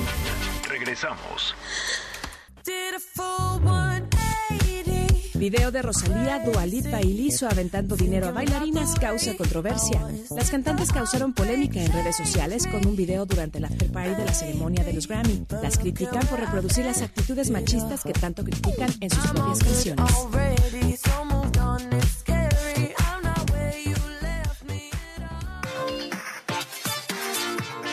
Seguimos, volvemos a esta mesa, la mesa para todos. Viene ya está a la vuelta de la esquina un torneo y no es cualquier torneo, es uno de los mejores del mundo. Se llevará a cabo en nuestro país el World Golf Championship México Championship que reúne pues a la creme de la crema, a lo mejor del golf mundial. Arrancará el 17 del 17 al 23 de febrero. Yo le agradezco mucho al director del torneo, a Rodrigo Suárez, que platique con nosotros esta tarde. ¿Cómo te va, Rodrigo? Muy bien, muchas gracias Manuel por invitarme. Al contrario, gracias por platicar con nosotros. Oye, no es fácil, ¿no? La organización, tienen ya experiencia, es la cuarta edición. ¿Listos ya para que arranque este torneazo de golf? Sí, la verdad ya estamos listísimos, faltan escasos 20 días y muy contentos porque como dices es la cuarta edición del torneo. Hemos tenido tres ediciones muy exitosas en los años pasados y ya a la espera de que vengan pues los mejores golfistas del mundo, eh, tendremos a los 50 mejores golfistas del mundo, entonces pues sí, ya a la, a la expectativa a ver a ver cómo nos va. Ahora, ¿con qué experiencias se han quedado de años anteriores? Porque, vaya, traer a los mejores, primero no es fácil en términos de, de, convencerlos, luego de que ellos mismos quieran estar, porque se ha vuelto ya pues un torneo que se sigue a nivel mundial y la logística, no toda la operación, lo que requiere. Platícanos un poquito de todo lo que hay detrás, porque trabajan todo un año justamente para esta fecha, para este torneo, para estos días. Sí, correcto. No, no, para nada es fácil eh, tener un evento de este tamaño, de, este nivel. La verdad es que gracias al apoyo de Grupo Salinas y al liderazgo de Benjamín Salinas es que se pudo traer un, un evento de este tamaño, literal el mejor evento de golf profesional en América Latina y uno de los mejores torneos profesionales en el mundo. Y como tú dices, requiere muchísima organización. Eh, trabajamos bueno, empezamos trabajando solamente seis personas eh, para organizar este torneo, en, vamos a decir en marzo, cuando empieza nuestra, nuestra organización, pero ya para la semana del torneo somos más de 3.850 personas que, que elaboramos en el evento, entonces es un evento bastante grande en ese sentido. Enorme. ¿Quiénes vienen? ¿A quién van a poder ver los aficionados al golf, los seguidores, que además cada vez son más en nuestro país? Correcto. Sí, cada vez eh, tenemos tenemos más eh, aficionados y esto evidentemente en gran medida por lo que están haciendo nuestros profesionales. Este año tenemos la fortuna de que vengan dos mexicanos a jugar el a jugar el torneo. Va a jugar Abraham Anser y Carlos Ortiz por primera vez. Tendremos a dos exponentes y bueno, además de ellos que hay que venir a apoyarlos, pues tendremos, como te decía, a los mejores golfistas del mundo eh, entre los cuales se destacan obviamente Rory McElroy, John Ram, Tommy Fleetwood y estoy seguro para la gente que sigue el golf son, son nombres muy conocidos. Y seguimos a la espera, estamos eh, muy emocionados porque creemos que sí vendrá Tiger Woods. ¿no? Todavía no está confirmada su asistencia, pero, pero estamos muy confiados de que el año pasado tuvo una gran, una gran experiencia en México y, creemos que lo vamos a ver de nueva cuenta en la última semana de febrero aquí en México. Pues los mejores estarán, como lo han estado en las tres ediciones anteriores. Boletos, boletos ya no hay, ¿verdad, Rodrigo? Todavía hay, todavía hay. Eh, se pueden meter a la página www.wgcmexico.com, wgcmexico.com y todavía tenemos boletos, pero sí yo le recomendaría a todas las personas que quieran eh, vivir esta experiencia que es que es padrísima, pues que los compren ya, ¿no? El año pasado, justo en la semana del torneo, se, se nos acabaron y la gente que el fin de semana quiso ir a, a nuestro evento, pues ya se quedó con las ganas de ver a los mejores del mundo en el Club de Golf Chapultepec. Pues hay que aprovechar, hay que meterle velocidad y comprar los últimos, los últimos que quedan. Y sé que además la cobertura en la pantalla TV Azteca de ADN 40 estará desplegada toda esa semana, todos esos días, a partir del 17 de febrero. Rodrigo, gracias. No, hombre, gracias a ustedes. Esperamos que, que mucha gente nos acompañe que de verdad vivan esta experiencia. Es, un evento muy padre para toda la familia y, bueno, los esperamos ahí. Vale la pena. Gracias, Rodrigo. Gracias. Gracias, muy buenas tardes. El World Golf Championship México Championship en el Club de Golf Chapultepec. Ya menos nos vamos, revisamos lo último en la información. En tiempo real. Video muestra cómo escaparon reos del reclusorio sur en una ambulancia. El Heraldo de México. Organización Mundial de la Salud declara emergencia internacional por coronavirus. Milenio. Piden renuncia del director del reclusorio sur por fuga de reos. MDS Noticias. Organizaciones interpondrán un amparo por prohibirles ingreso a estaciones migratorias. El país. La Organización Mundial de la Salud declara la alerta internacional ante la imparable expansión del coronavirus. The New York Times. Último día de interrogatorio en el juicio político contra Donald Trump. Con esto llegamos al final. Gracias, muchas gracias por habernos acompañado a lo largo de estas dos horas. Soy Manuel López San Martín, se quedan con Nicolás Romay, Radio Marca Claro. Nos vemos al rato, 8 de la noche, Noticias República MX por ADN 40 y aquí nos encontramos en esta mesa, la mesa para todos. Mañana, mañana que por fin será viernes, pásela muy bien. MBS Noticias presentó Mesa para Todos con Manuel López San Martín. Un espacio donde todos tienen un lugar. Este podcast lo escuchas en exclusiva por Himalaya. Si aún no lo haces, descarga la app para que no te pierdas ningún capítulo. Himalaya.com